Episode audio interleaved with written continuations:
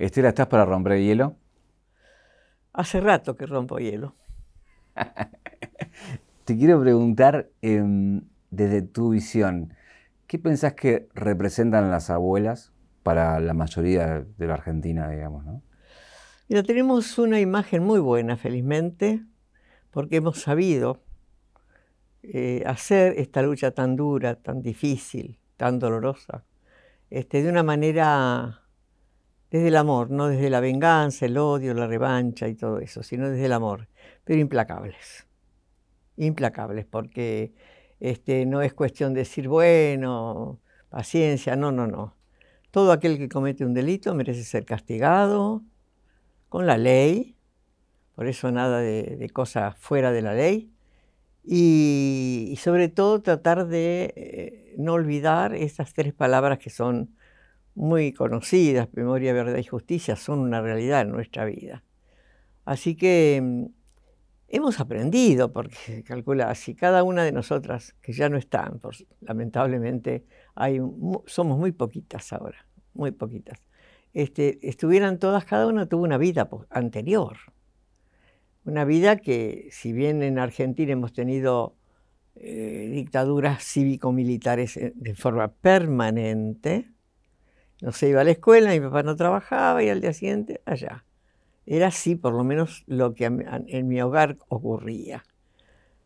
Pero mm, lo que hizo la dictadura del 76 ya fue el escándalo inmoral este, mundial, ¿no? Porque si bien hubo dictaduras en toda Latinoamérica, en la mayoría de los países, la nuestra fue este, avasalladora de, de las vidas, de los hogares, de los bienes y de los niños.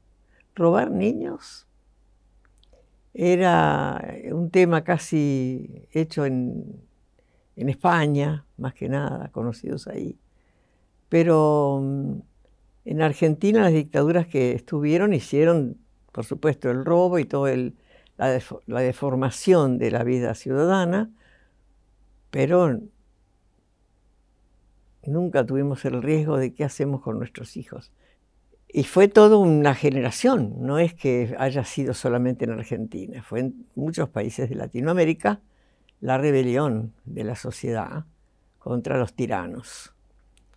Y Argentina tiene un respetuoso, este, digamos, pensamiento en general, porque creo que es nuestra resistencia es permanente. No nos quedamos llorando y a ver qué hacemos, seguimos peleando. Peleando siempre bien, ¿no? Sin equivocarnos. Y sobre todo en épocas ya democráticas como es esta, la democracia más larga de nuestra historia es esta. ¿eh? Tratar de ser amigos los argentinos unos con otros, aunque tengamos diferencias políticas, ideológicas. Somos todos de carne y huesos, nacemos y morimos, tenemos familia o no, trabajamos, lloramos y reímos, todos somos seres humanos.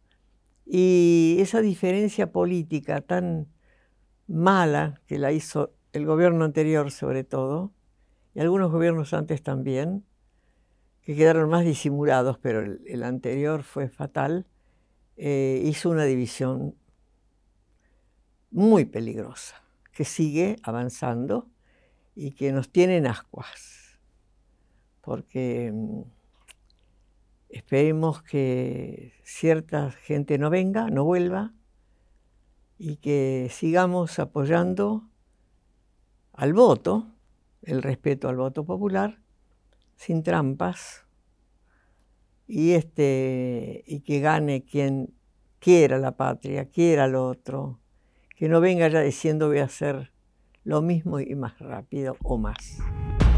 Un viaje, un viaje, una vida, un recorrido, una reconstrucción. Caja negra, caja negra. Todo queda registrado en la memoria. Recién hablaba de que quedaban poquitas abuelas. ¿Cuántas quedan en actividad hoy en abuelas? Y mira, seremos seis.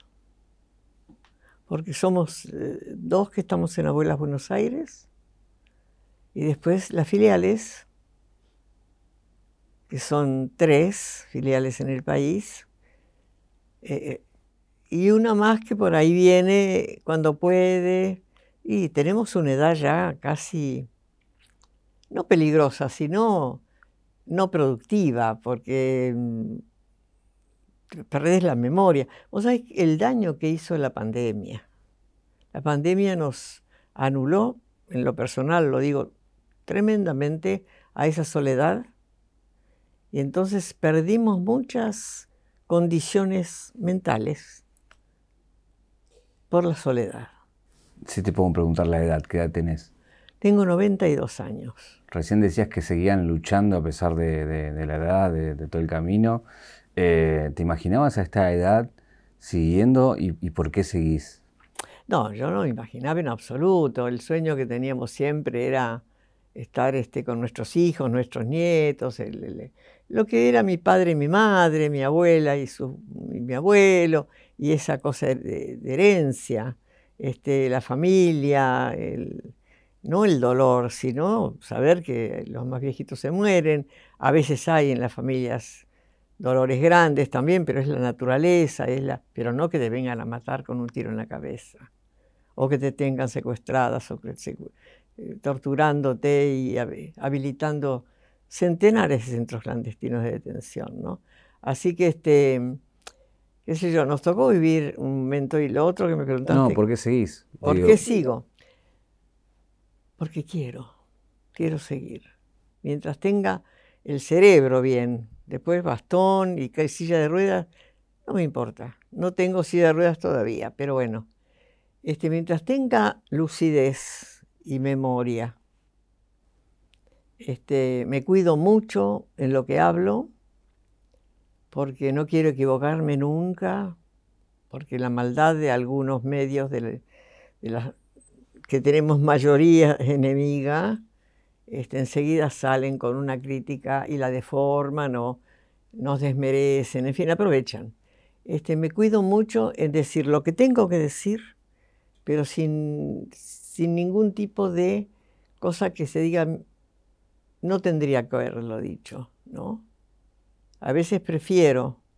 Es mi temperamento también. A ver, yo desde chiquita fui luchadora el liderazgo lo tuve en la escuela primaria, en la secundaria, y después, bueno, también me quería ser actriz, estaba en los coros. ¿Te quedaste con las ganas de ser actriz? Sí. y yo creo que estoy siendo un poco actriz a veces. Y lo hago con mucha, mucha alegría, porque eh, la comunicación con la gente tenés que ver quién es el que está enfrente para hablar con esa persona. ¿Y qué te hubiera gustado? ¿Cine, teatro? No, el cine, el cine, sí, sí, sí, sí. También el teatro, bueno, yo este, en la escuela secundaria siempre arriba del escenario y cantando en el coro. Pues cantabas también. También cantaba, sí, en el coro de la, de la escuela y también un poco en el coro universitario, pero como viajaban, yo, mi, mi familia no quiso, ¿no? ¿Y seguís cantando? Sola. ¿Y qué cantas? y lo que sé y me acuerdo, porque ya todo es tan distinto, calculá. Este, sí, estoy, vivo sola, entonces hago lo que quiero. ¿Qué fue lo último que cantaste? A ver, contame. Mira, es este, cuando escucho alguna canción de Teresa Parodi. Sabés que Teresa Parodi lo fue a cantar el otro día en la casa de las abuelas, una querida amiga. Y mm, me vinieron a dar serenatas, ya lo hicieron también con otras abuelas y con otras personas de, otros organismos, ¿no? Tengo la información que sos media fanática de Frank Sinatra. Sí, me enloquece Frank Sinatra, te juro. ¿Qué te gusta? ¿Sabes qué? Este, mm, era feo como él solo. Flaquito, ¿viste? No tenía nada, tenía unos ojos lindos. Y a yo a los ojos le doy mucha importancia, no sé por qué. Creo que es lo que tenemos de vida en la cara. Después lo demás. Pero era muy elegante. Accesorio. Mira, era flacuchín. Era, era, no era, no era. Pero tenía una voz tan dulce, tan, tan agradable. Y mi, mi, mi esposo era tan celoso Mira. Que cuando vino Frank Sinatra a Argentina no, no lo pudimos ir a ver. ¿En serio? Porque no, él dijo, no, no, no me dijo nada. Yo lo digo ahora y dónde está, espero que no se enoje. Pero este, sí, él, ah, eh, hemos venido a ver muchos porque éramos fanáticos del jazz. Era, eh, antes era el jazz o el, tango, ¿no? Nosotros nos gustaba mucho el jazz. Y este, así que toda esa música, en algunos discos tengo y... ¿Hay una canción que te guste mucho? Del jazz que sea como un himno para vos que, de, de Frank Sinatra. Sí, mira, este, hay uno que dice de la noche, eh, espérate. Singing in the night, ese. Eh, también me gusta mucho la, música folclórica y me gusta mucho el tango. Después me empezó a gustar el tango. Porque antes se, se dividía, el tango era más de popular, ¿viste? Más. Este, pero igual íbamos a veces con los grupos de los de, parejas de casados a, algunas actividades de tangueras, ¿no? Este, y mm, la música es muy linda, la música también folclórica me gusta, me gusta. No es que sea experta, ¿eh? Me gusta. Estela, hay muchos chicos que por ahí y chicas que por ahí ven por primera vez una nota o ven una, nota a vos por primera vez y por ahí no conocen mucho la historia, porque nacieron hace poco, porque por ahí nunca se cruzaron, porque por ahí en la escuela no llegaron. Y mm, te invito a recorrer nuevamente esa historia, digo. Em, porque bueno, hablabas de la militancia de tus hijos, hablabas de tu casa cómo estaba en, esos años, pero llegó la dictadura y lo cambió todo, ¿no? Bueno, yo nací en Buenos Aires el 22 de octubre del 30 y fui la única hija mujer de, el matrimonio de mi mamá y mi papá y con dos varones, uno mayor y otro menor. Viví, mi papá era jefe de correos, mi mamá, mi papá no la dejaba trabajar, los varones de antes, y, pero era una mujer excepcional. Y mi papá se murió muy joven, lamentablemente. Este, su profesión de jefe de correos nos hizo vivir en lugares de campo, lo cual fue gratísimo para mí, siete años en Villa Sauce, pueblito chiquito, donde las autoridades eran el jefe de estación, el comisario y el jefe de correos. Bueno, y así visitamos varios lugares, Saldungaray, General Conesa, acá en camino a Mar del Plata, este, y hasta que nos radicamos en La Plata. Yo tenía 10 años. Cuando yo voy acá al CCK, es como si viera a mi papá en los escritorios que tenían en la planta baja a recibir gente, ¿no? él estaba siempre en la parte de giros.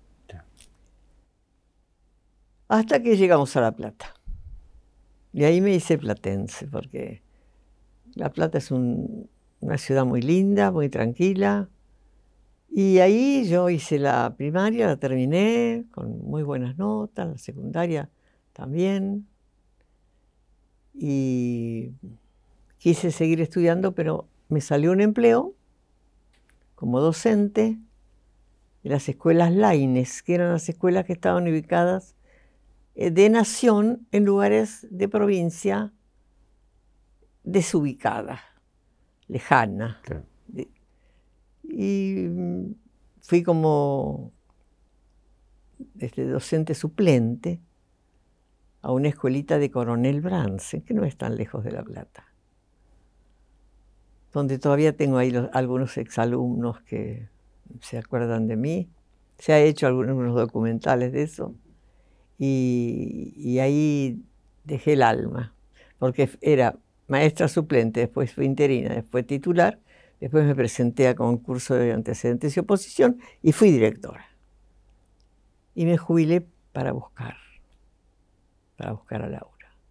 La dictadura me obligó a jubilarme, yo quise estar a pleno y me tocó esta historia tan larga que no me hizo perder las ganas de vivir. ¿En La Plata conoces a, Guido y, tienen la familia? Claro, eh, nosotros vivíamos en Tolosa, como vivo ahora yo, ¿no? Pero en otra parte de Tolosa. Y hacíamos fiestitas, chicos de 14, 15 años, en mi casa sobre todo, que era grande, siempre la casa fue grande. Y ahí conocí a un chico nuevo en el barrio, que lo llevaron y le dijeron, mira, la, que vive en esta casa tenía 14 años yo. Mi mamá nos daba permiso y mi papá a reunirnos. Y a mí también me dijeron, hay un chico nuevo, che, que no tiene novia, nada, como siento, ¿no? Y este, nada, nada, vino, estuvimos ahí, ni me llevó la punta ni yo a él ni nada. Pero algo quedó y empezamos a ser novios. Un viejo de. Yo todavía no tenía 15 años y él 17. Íbamos en el tranvía, un ratito, pasaba un, año, pasaba otro año, de repente no nos veíamos más, así. Único novio y único todo. Falleció hace 20 años, este, fue el amor de mi vida y todavía lo sigo amando. Extrañas, me imagino. Era bravísimo. Un tano bravo, ¿viste? Era celoso. Yo a veces pensaba que tenía ojos acá porque decía, miraste a un... Vos estuviste mirando... ¿A quién? Le digo. Era celoso, pero de un amor entrañable. Tuvimos esos cuatro hijos y la vida hizo que en nuestro país y en muchos otros países empezara la lucha de la juventud para la, democracia y los derechos de todos. Ahora, con la dictadura a él lo secuestran primero. Exactamente, porque pasó lo siguiente. Laura se casó muy jovencita, 18 años. Y entonces se hizo independiente, vivía a dos cuadras de casa, la veíamos, todo, todo. Este, pero después se separó y ya se dedicó a esa política estudiantil universitaria. Estaba eh, siguiendo el profesorado de historia. Y eh, ya el control nosotros no teníamos. Ella lo único que venía, nos visitaba, comíamos en casa, en, algunos este, restaurantes y eso ella era muy confidente con su papá. Era con pinche. Ella vivía con compañeros, compañeras. Y ese día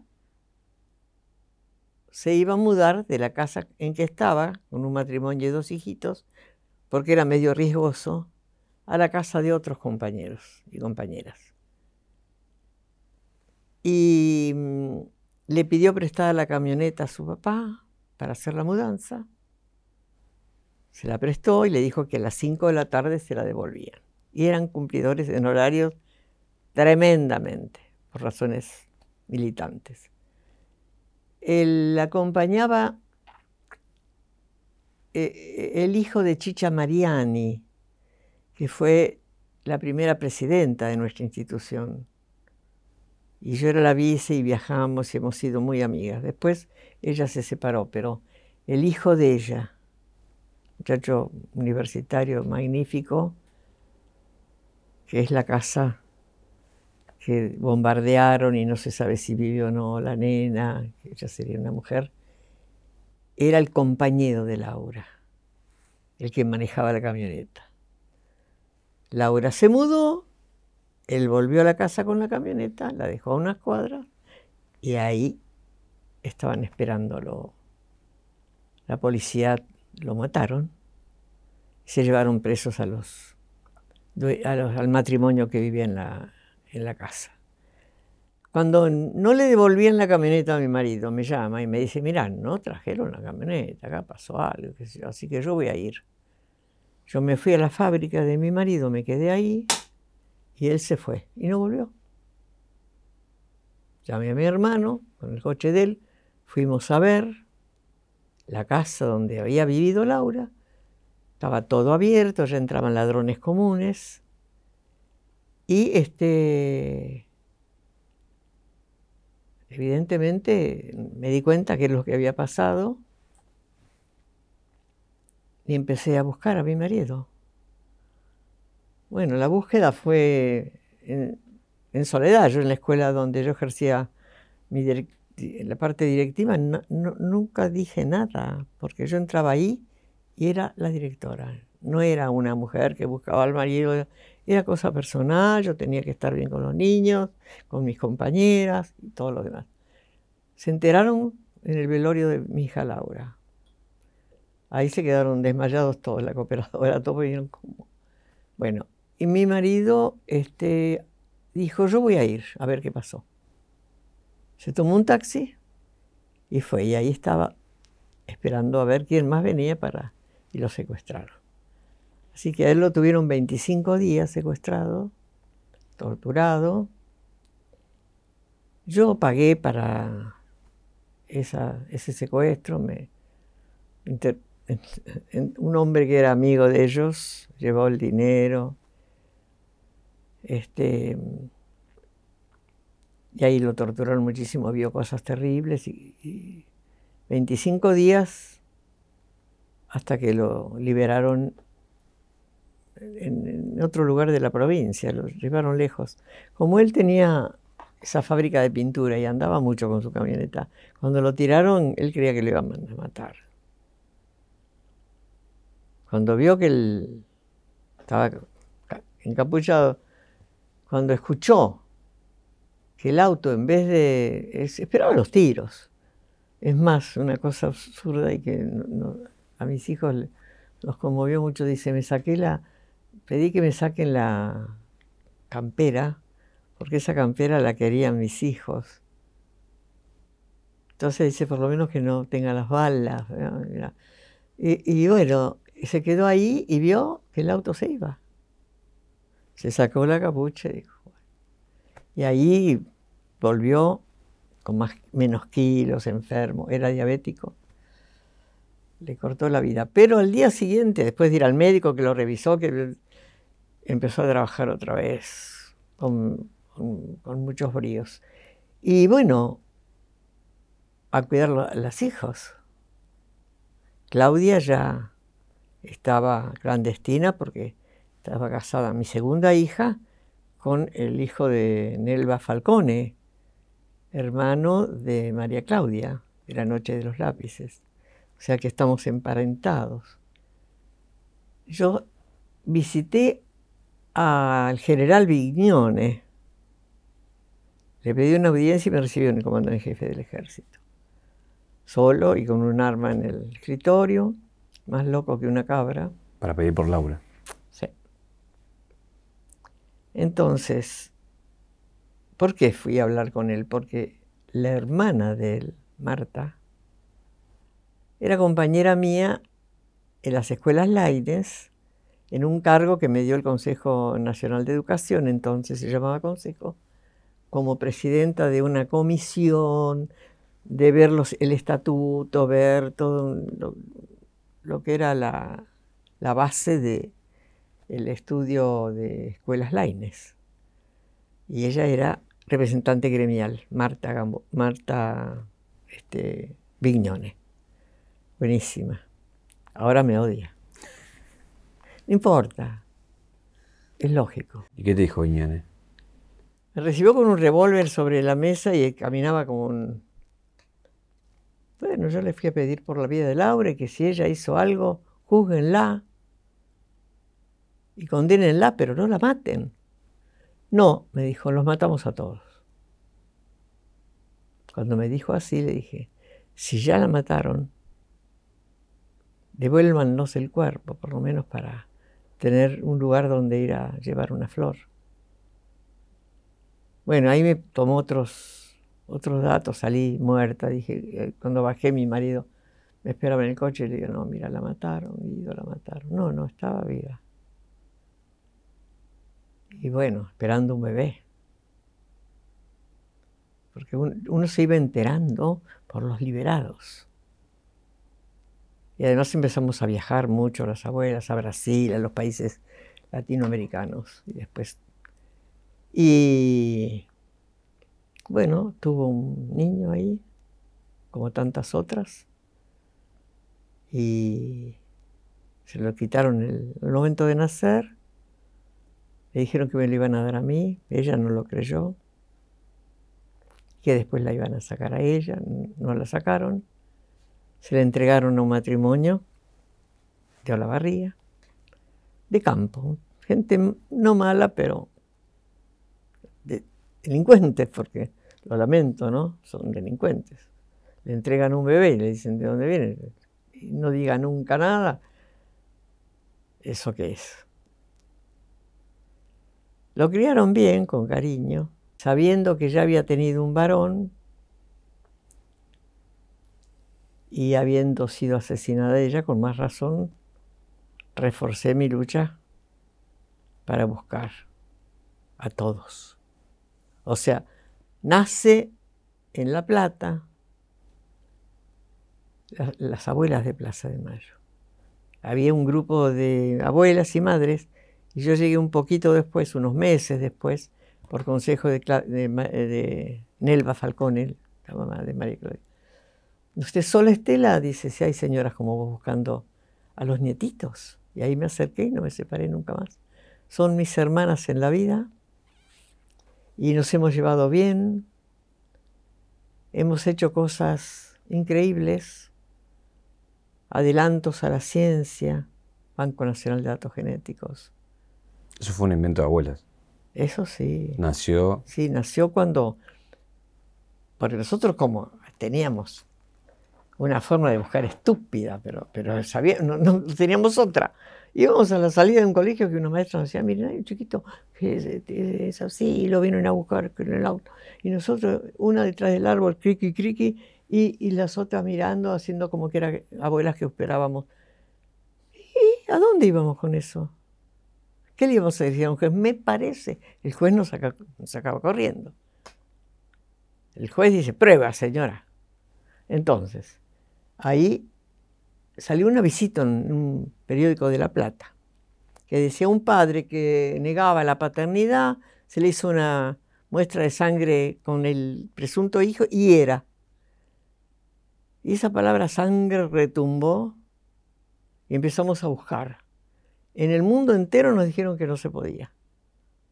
Hemos llegado hasta los países escandinavos que tenían valor científico y se, rajuñaban cuando les contábamos porque era una cosa tan fea, pero decían no sabemos nada, no sabemos nada.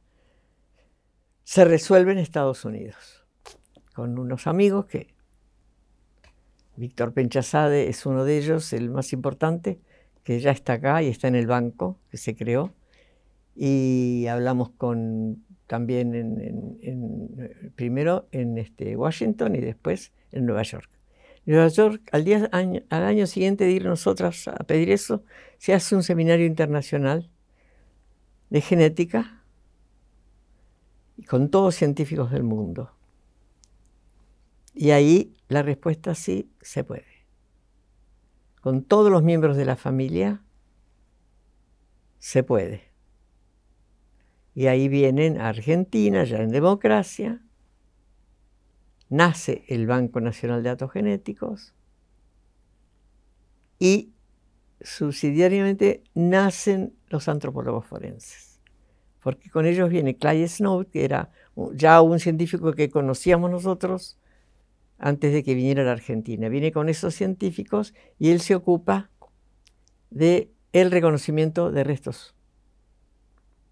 Y nacen este grupo que es internacionalmente famoso de nuestros queridos chicos del antropólogos. Te quería preguntar eh, cómo era la Estela que tenía su hija Laura desaparecida y en qué cambió Estela cuando se enteró y pudo corroborar que Laura fue encontrada asesinada y que era su cuerpo y que era ella. Eh, porque digo, para graficar a aquellas abuelas que todavía siguen buscando a sus familiares y si trae de alguna manera tranquilidad o cierra algo el saber dónde está, ¿no?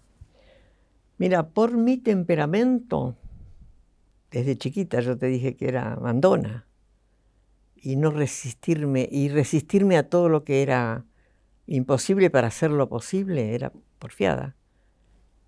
Fui y soy porfiada. Entonces, desde el amor, desde el dolor, le juré a Laura en la tumba no dejar un día de buscar justicia para ella y sus compañeros y buscar a su hijito. Yo sabía que era un varón, ya sabía por una liberada. Y es lo que estoy haciendo. Y, y, y sabéis que me hace bien porque de la burguesía que yo pensaba tener para esa vida de jubilación, los chicos, el veranito, qué sé yo, hice esto con mis compañeras, porque no soy yo sola, Estela, Estela, Estela, éramos todas. Y algunas somos más visibles, o tenemos más cara para hablar, o qué sé yo. Yo soy una más. Entonces eso a mí me hace mucho bien, porque digo, no me voy de este mundo sin haber hecho nada. Eh, viene la democracia, el juicio a las juntas. Hace poco se estrenó 1985. Ustedes aportaron pruebas. Em, ¿Qué te pareció la película y qué me puedes contar de ese juicio donde, bueno, también ustedes fueron protagonistas? Así es. La película es espléndida, espléndida. Lamentablemente estábamos todos muy entusiasmados, pero bueno, no se dio pero la película es espléndida. Cuando vino la, promotora de esa película que vive en Estados Unidos y es platense, este, y nos invitó a los organismos a verla en privado, fue impactante, realmente muy impactante. Eh, claro, porque las que estuvimos vivas en ese momento ahí, se nos renovó todo, porque era todavía la presión en democracia de los militares. Ahí había para ir que tener este, el, bonito, la, entradita para estar, una por cada organismo y cada tanto y en un lugar muy cerrado. ¿Vos tuviste problemas con la policía, ¿no? En ese juicio. No, fue una, una cosa extraña que pasó. No, pasó lo siguiente, cuando dice nunca más, claro, fue una explosión. Y ahí silencio en la sala, silencio, fa, fa, silencio en la sala. Y la policía se llevaba a las madres, que había unas cuantas, madres, familiares, que yo. Y yo las vi que las llevaban para un lado y yo me quería ir para ese lado también. Y me dice, ¿usted también quiere ir detenida? Las se las llevaban detenidas. Eso fue lo que yo le dije, no, no. Me di vuelta, me fui a la calle a gritar que la saquen y la sacaron. Pero esa fue una, cosa que hasta me dio risa, la, tontería que, estaba haciendo, por seguir a las madres que pensé que las estaban protegiendo, no, las estaban deteniendo. Por eso que era, eh, cuando se hizo ese juicio no estaba, pero ayudamos mucho nosotros. ¿eh? Llevamos todo el material que teníamos y todo lo que sabíamos para Estracera y, este, y que le sirviera a él de eh, la convicción del desarrollo del juicio, ¿no? a los jueces sobre todo. Este, algunos viven todavía, otros no. Algunos son buenos y otros no tanto. Hay un, video muy difundido de esa época, cuando estás en una universidad y mm. hay un alumno que, te empieza eh, a plantear una teoría, y bueno, nada, contestas a la teoría de los demonios. Eh, Digo, hay mucha gente que te está. Era, una escuela, una escuela no, era una universidad. Chicos. Y me llevaron este, una mujer que se llama, que es este, norteamericana, vive en Cuba. Y este, ya se me voy a acordar el nombre. Bueno ella con su venía a hacer muchos films a la Argentina. El marido era argentino y había sido eh, perseguido por la dictadura. Este, y eh, fuimos a esa universidad, los chicos eran ya adolescentes grandes. Y claro, yo a contarles la historia. Y uno de ellos dijo, bueno, pero si lo hicieron se lo merecían, porque, pero así con una desfachatez y a, viva voz. Cuando yo le iba a contestar, le contestaron los propios compañeros. Yo le contesté, sí, efectivamente. que estaba equivocado. Y los compañeros se le fueron encima diciendo, ¿qué estás diciendo?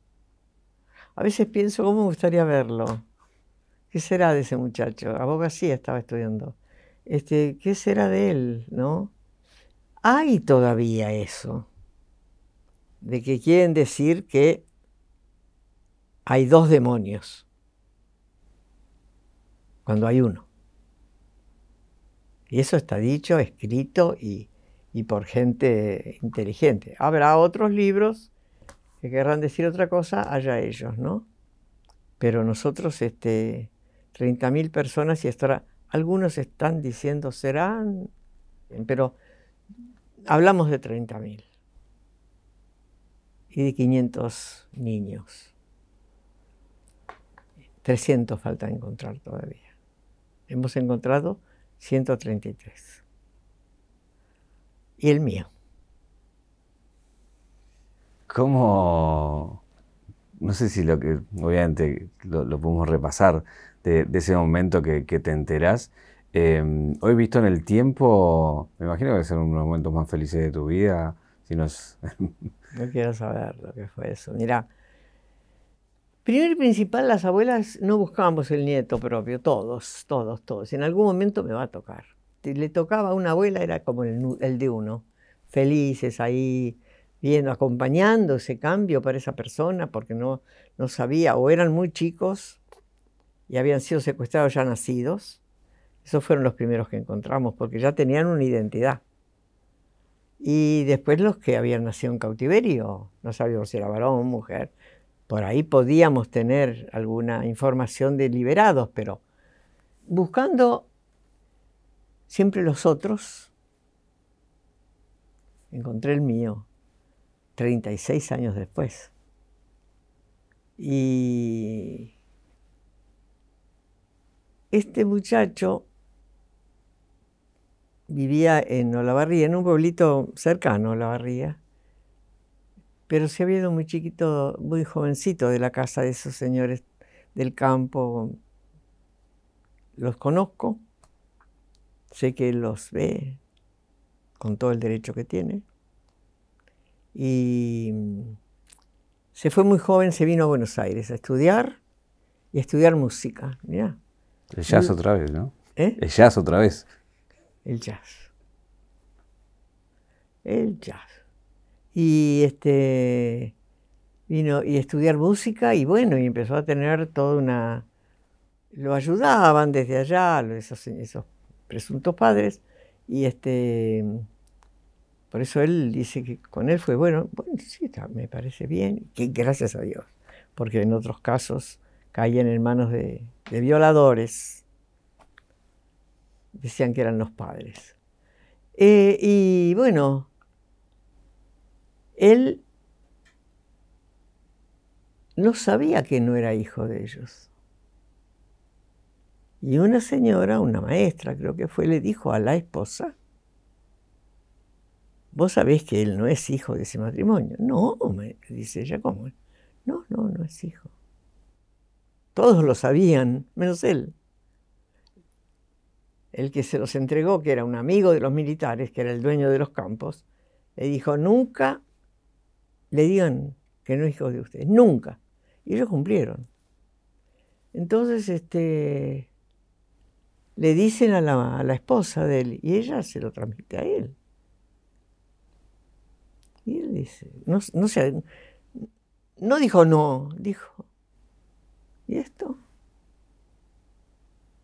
Y enseguida llamó, vino abuelas, entró, salió de abuelas, nadie se, pensó que era mi nieto, fue a la Conadi donde está mi hija Claudia, también nadie se dio cuenta o pensó.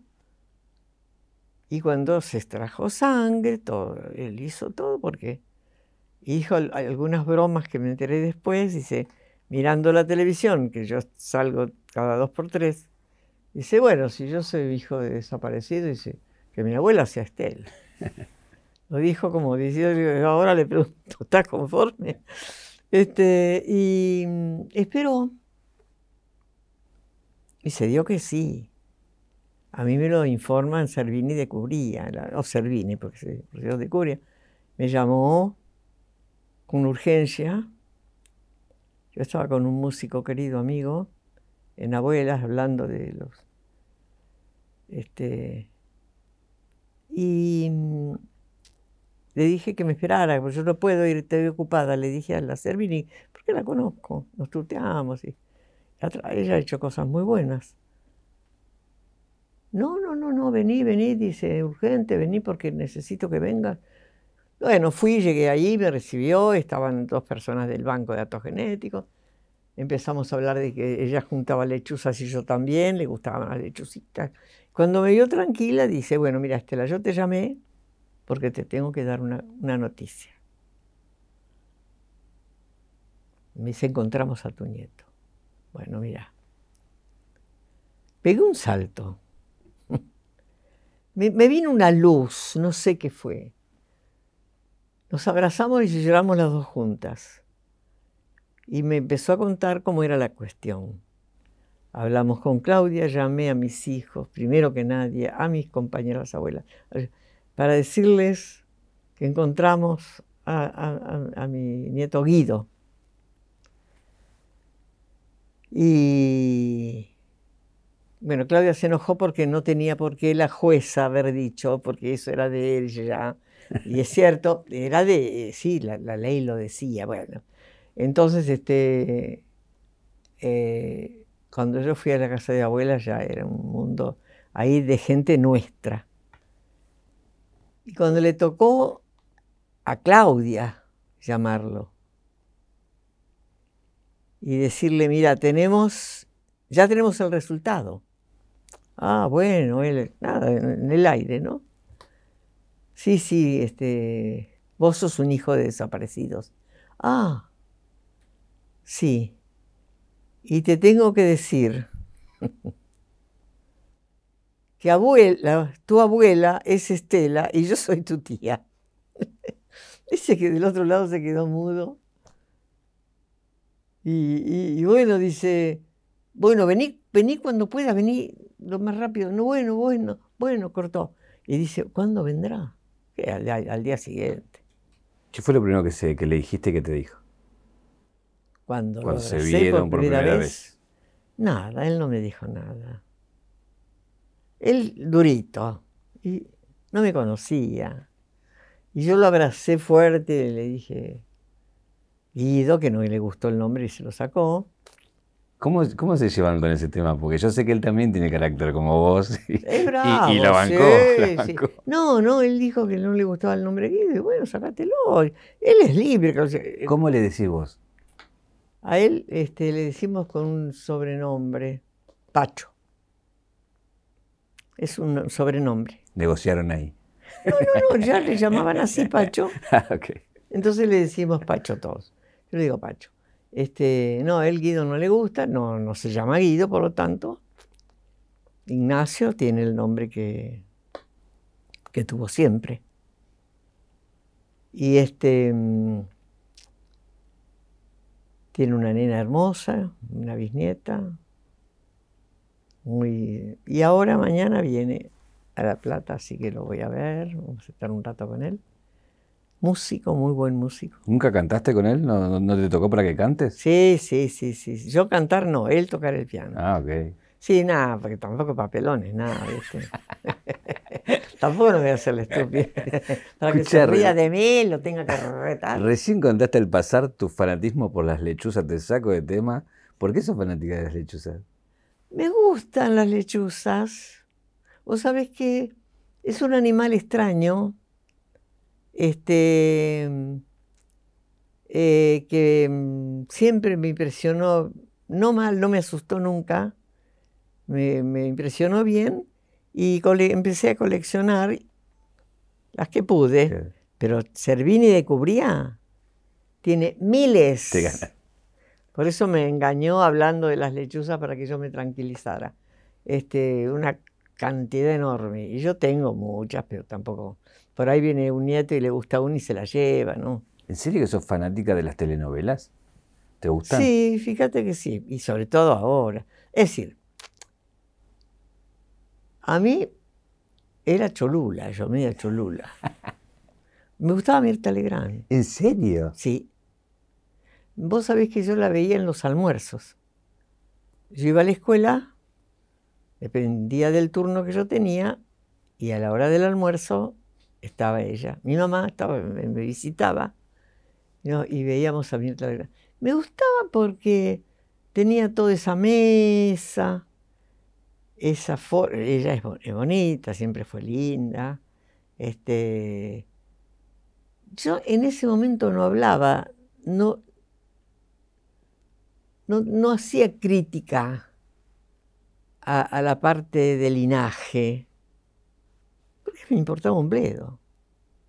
Para mí, me habré peleado con los chicos de la escuela de la primaria cuando ofendían a una nena porque tenía el pelo todo enrulado y yo iba a decirle de todo a los que se burlaban. O sea, esas cosas que este, no, no, no, no. Pero Mirta Legrand era una actriz que siempre me gustó mucho. Y eran las películas también que uno veía. ¿Y hoy la seguís queriendo? ¿Eh? ¿La seguís queriendo? Sí, sí, sí, sí, sí, sí. Mira, respetando más que nada, no sé si queriendo respetándola, es una mujer que tiene fuerza, tiene fuerza. Daño, bueno, también ideológicamente cambió, este, y allá ella, son cosas de la vida, uno no tiene por qué.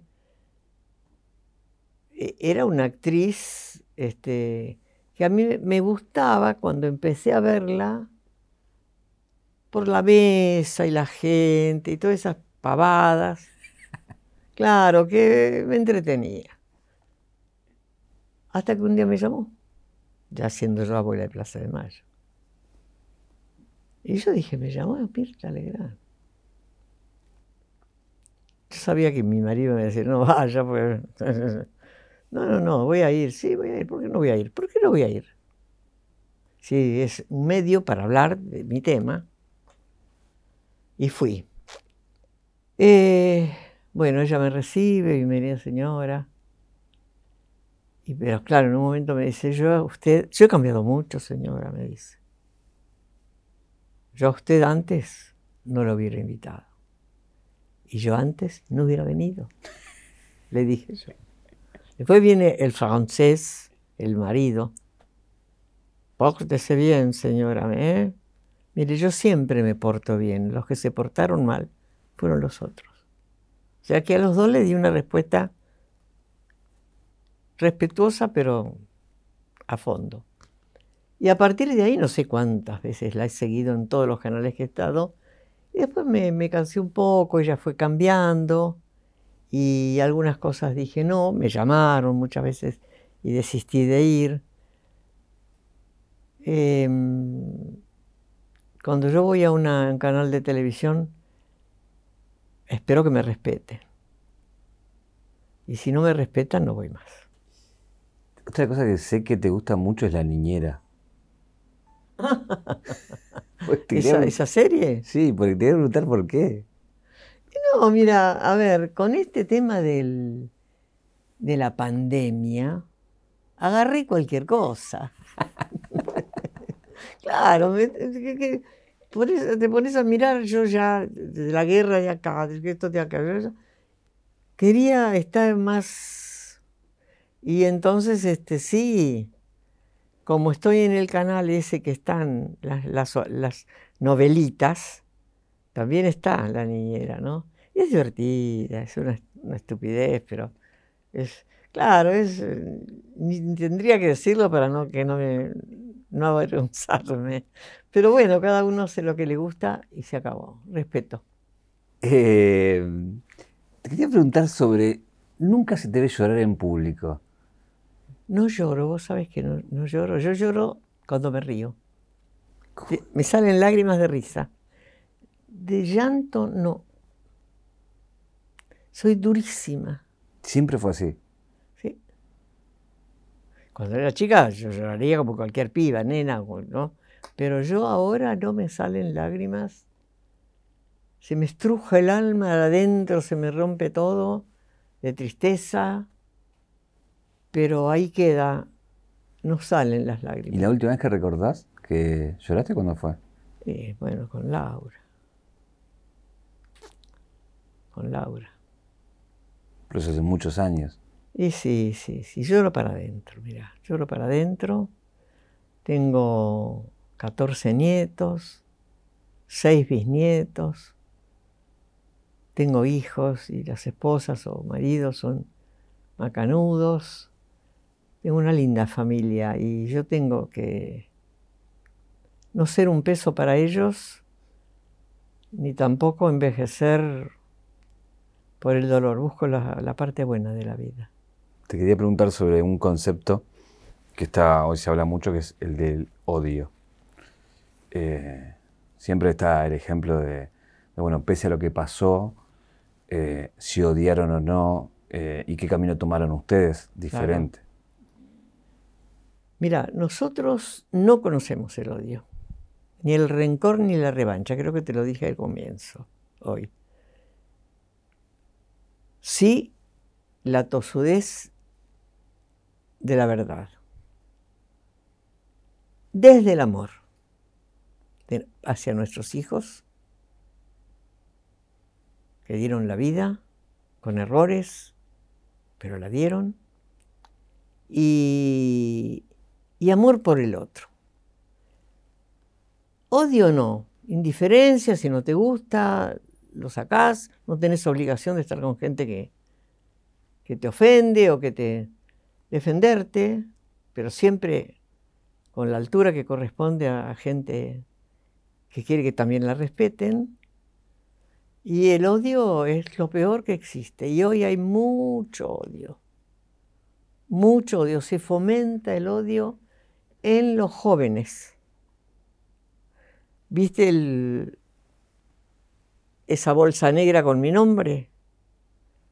En la pared de la, en las rejas de la casa de gobierno. La pusieron los chicos, unos chicos. ¿Quién mandó a esos chicos? Ellos no fueron por sí a hacer eso, les dijeron que lo hagan. Entonces, hay gente que está maltratando a los jóvenes y a los adolescentes y llevándolos por un camino equivocado. Entonces, lo que yo pido a la sociedad, que revea eso, que cuide a los chicos que ya 10, 11 años piensan mucho más que nosotros, porque están siempre viendo cosas fantasiosas y reales, y de ahí nace después la vocación por estar en algún lugar de la sociedad.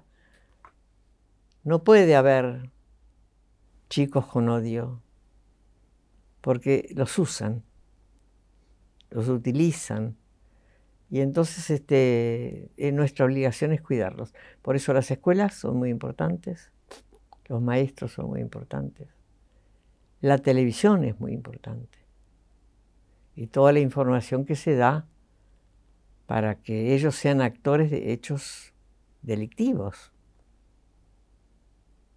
Y tenemos varias personas que son formadoras de chicos para el mal. Sabemos, tienen nombre, apellido, los conocemos y, y hay que alejarse. Si quieren que ellos hagan lo que quieran, pero que dejen en paz a la juventud, que cuando la juventud se une para hacer el bien, es magnífica. Sobre todo hoy que está muy dignificada la mujer también, que tiene fuerza. Nombrabas hoy también al principio el tema de tu temor con la democracia. Eh, ¿Tenés miedo con, el tema de que perdamos ciertos valores democráticos que venimos construyendo? No, miedo no tengo. Sino que mm, si tuviera miedo, viste, uno está ahí temblando. No. Yo pienso que tiene que volver a un gobierno nuevamente cuando se vote a un gobierno democrático. Y voy, a nombrar que el gobierno anterior al actual no era democrático. Y que el líder de ese gobierno dice, si llegara a ser nuevamente presidente, que haría lo mismo y más, y más rápido. Y es el que nos robó dinero y nos robó miles de cosas en el país y lo acompaña gente que ha matado gente en el sur. Entonces esa gente hay que, hay que ver bien quién es quién para que asuman un gobierno en un país como el nuestro. Este gobierno actual, que tenía intenciones sanas, no pudo por la pandemia. La pandemia fue feroz, se salvaron vidas, se hicieron cosas, y, errores sí hubo y habrá. Entonces hay como una especie de, de riesgo de que vuelvan los que nos robaron y no quieren que la gente pobre sea ayudada, que tengan su casa, que haya escuelas, hospitales. ¿Por para qué? Dicen ellos. Y eso no lo digo yo, lo han dicho y es público. Durante ese gobierno eh, a las abuelas las auditaron, les buscaron si tenían algún... Sí, por supuesto. Bueno, eh, nos siguen auditando, nos siguen espiando porque no nos engañemos, tienen, uno se entera de cada cosa y de cada quien. Este, sí, nosotros democráticamente siempre actuamos cuando cada gobierno llega a pedirle una audiencia para charlar, decirle quiénes somos, qué hacemos los organismos de derechos humanos. Pedimos una audiencia al gobierno anterior y el señor presidente nos contestó que no tenía tiempo para atendernos. Y que de este tema de ahora entonces dedicarse a la Secretaría de Derechos Humanos. Y bueno, después nos llamó. ¿Para qué? Para nada, porque fue muy penoso. No quiero decir muchas cosas que a veces no, no vale la pena, pero uno se da cuenta mirándolo y hablando. te lo digo porque, bueno, hay muchas veces que se hablan de los organismos de derechos humanos y el tema del dinero, que ustedes presentan balances, eh, son auditados y... Eh, pero, nosotros tenemos equipos técnicos, hay que pagarles, la gente tiene que comer. Tenemos 11 equipos técnicos. Yo no soy abogada, abogados. Yo no soy psicóloga, psicólogos. Este, de, ciencia, el banco. Ahí tenemos que tener gente en, nuestra, en nuestra sociedad, gente experta. Empleados, tenemos muchos. Tenemos varias sedes y filiales. O sea que antes nos ayudaba Amnistía Internacional, Consejo Mundial de Iglesia, nos daban eh, pesos de aquí, pesitos de allá. Bueno, después ya con la democracia vino este, la ayuda del Estado. Y hemos hablado con todos los gobiernos. En el gobierno actual, si vos no hacías ese llamado, ¿hubiera sido otra la historia? ¿Cuál llamado? El llamado que hablas con Alberto y con Cristina para que... me, causó una gracia porque, claro, Estela llamarlo a Alberto para ver si se hablan con Cristina, porque vos sabés que no se habla. Y sí, yo con Alberto, si lo llamo, me atiende. Porque lo conozco de antes, de cuando el gobierno de Néstor Kirchner. Una persona que nos recibió siempre, hizo cosas y a las abuelas siempre nos respetaron mucho. Éramos siempre bien recibidas en la casa de gobierno. Y bueno, llamé y le dije. Y no sé por qué se filtró. Porque eso no era para que se filtrara. Y este. Y a ella llamé, pero no me atendieron. Era un domingo, no me atendieron no tenía el secretario con el número que yo tenía, entonces no me, me llamó ella después. Y cada uno me dio su explicación. Son dos personas excelentes que bueno, este, ella está acosada, la quieren destruir, pero es de una fuerza increíble. Es una mujer guerrera, buena, inteligente. Y hay que ayudarla de lejos, pero ayudarla. ¿Coincidís con la idea de que está proscripta? Dicen que no está proscripta. Hay, hay, personas que dicen que no hay proscripción. Ahora no sé qué va a pasar con esto de todas las, mentiras que han dicho, ella se está defendiendo. Y bueno, y Alberto, este, el conocido de antes, una persona también amiga, con la que se puede hablar, nosotros no molestamos, no vamos, no, no, no entramos, sino si nos necesitan estamos.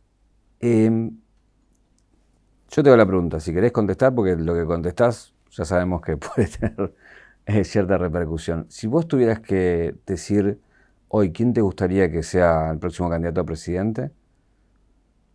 Yo te voy a contestar lo que contesto siempre, los dos. Los dos. ¿Quiénes Tanto son los ella dos? como él. Y Cristina o Alberto. Los dos. Los dos en el sentido de presidentes. Porque el arreglo que hubo fue otro, y eso lo hicieron ellos. Vos sos presidente, yo soy vice. Podía haber sido ella la presidenta. Esos son arreglos políticos en los que nosotros no nos metemos. No hacemos política partidaria. Y este, ahora los dos, yo los aprecio a los dos. Ahora, una está acosada, que es Cristina, y está entera, está entera. Para mí no está proscripta. Yo no entiendo que, sea, que se hable de proscripción. Algunas personas dicen que sí, otras que no. No está. Y si puede entrar, a lo mejor acepta o no, no sé. Esa es una decisión personal. Y Alberto que ha hecho lo que ha podido. Porque, bueno, también había grupos ahí adentro de su propio gobierno que tenían otras ideas y que por ahí se iba uno, venía otro, se cambió mucho a gente del, del gobierno, los este, de los más importantes, ¿no? Hay que ayudar. Yo digo que si el pueblo no ayuda, y sí, y si hay una gente con mucha plata, con toda la prensa, porque la ley de medios no existe, pero está, y hay prensa mala en general, y hay pocas que son las que dicen la verdad, este, la gente cómo se, se informa. Eh, estuviste en un montón de lugares, con un montón de gente importante, porque te han invitado a lo largo de los años y agasajado, homenajeado y demás.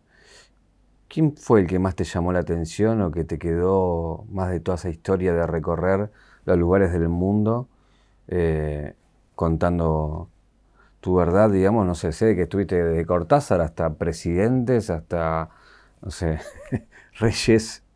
Eh, Sí, funcionarios, reyes, gobiernos, mm, personas eh, re importantes. Y no, mira, no, no, no, no, no.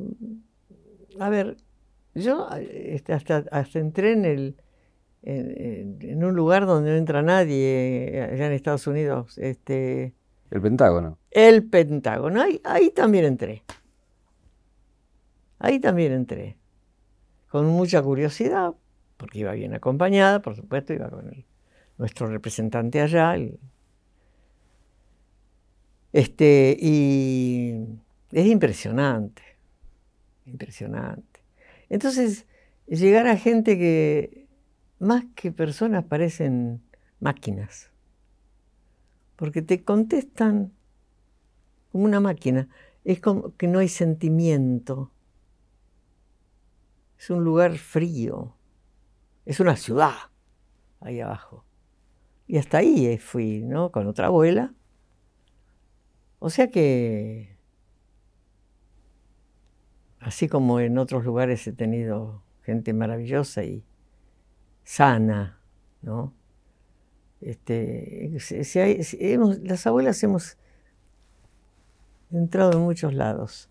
Para, por eso se conoce tanto. Abuela sí es nominada para el Premio Nobel de la Paz todos los años. No salimos, bueno, no importa. ¿Te ha gustito amargo no haber ganado ese premio? ¿Que las abuelas no hayan ganado ese premio del Nobel de la Paz? No, no. El mejor premio Nobel es un nieto. Ese es el premio Nobel para nosotros. Em, ¿qué, te pasó cuando te enteraste de la partida de Eve? Digamos, tuvieron una historia común, después se separaron y bueno, la historia las puso en lugares distintos, ¿no? E, Eve se lleva muy mal con nosotros. Yo la respeto como madre como luchadora, pero no coincidíamos en nada. Porque tenía otra forma, otro lenguaje, otra actitud. Y hoy no quisiera hablar de ella, de eso, porque ya no está, que en paz descanse, que, pero fue una mujer luchadora, fue luchadora, sí. Muy, muy distinta a nosotros, muy distinta. Por eso hubo una separación de madres, línea fundadora y ella, ¿no?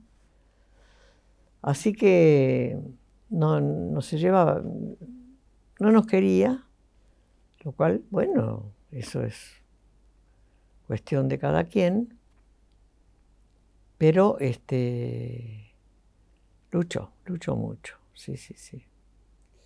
Si vamos a la, este, este programa se llama caja negra, como la caja negra del avión que guarda y registra los momentos del viaje. En el viaje que fue tu vida, si vamos a tu caja negra, ¿cuál fue el momento o la escena que te convirtió en Estela? Si hay una escena o un momento de tu vida. Ustedes me convirtieron en Estela.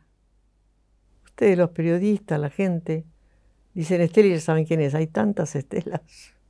Sí, yo, mira, si vos conocieras mi casa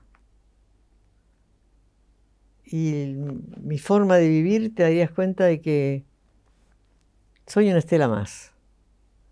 Ahora, la misma lucha, la forma, la convicción, hace que la gente diga Estela. Pero debe haber muchas estelas que no se conocen y son muy buenas también. Y que están dando el pan propio a los que no lo tienen. Hay mucha gente muy buena en nuestro país, mujeres. Y la mujer tiene un corazón grande, ancho, que si la dejan este, con esta igualdad que estamos teniendo de, todo, este, va a ser muy buena compañera del, hombre y el hombre va a ser muy bueno compañero con ella, en igual. Tengo una caja negra acá. Primero tengo para hacerte un regalo que lo puedes abrir. Ah, caramba. Que los amigos de 0800 Don Rose siempre nos dan un regalo para nuestros invitados. Uy, qué bonito, pero mira vos, más ego. Especialmente, te hicieron pero una estela para que lo luzcas colgando Pero muchas gracias. Me va a dar vergüenza ponérmelo. A decir, ya la mira esta estela. Ay, qué bonito. Y tengo siempre un objeto dentro de la, de la caja para, eh, para una pregunta. Nada, algo que conoces, las tizas. Cuando sí, esas se las habré usado. Se las habrás usado. Si yo te diera un pizarrón y tenés que escribir una palabra en ese pizarrón, ¿qué, qué escribís? Amor. Escribiría amor, bien grande, amor, amor. Y la última pregunta es, ¿qué te preguntarías? ¿A mí misma?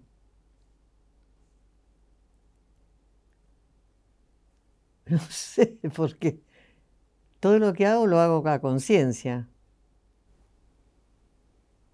A veces me digo, qué tonta que sos.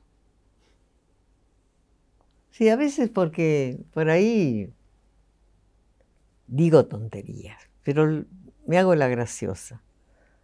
Las reuniones de las, de las abuelas con los nietos, que ahora forman parte de la comisión, siempre la termino yo haciendo reír a todos. Me encanta eso, ¿no? Entonces, este, digo, qué tonta que sos. Pero es mejor reír que llorar. Estela, muchas gracias por venir. A ustedes, mucha suerte. Gracias. Gracias.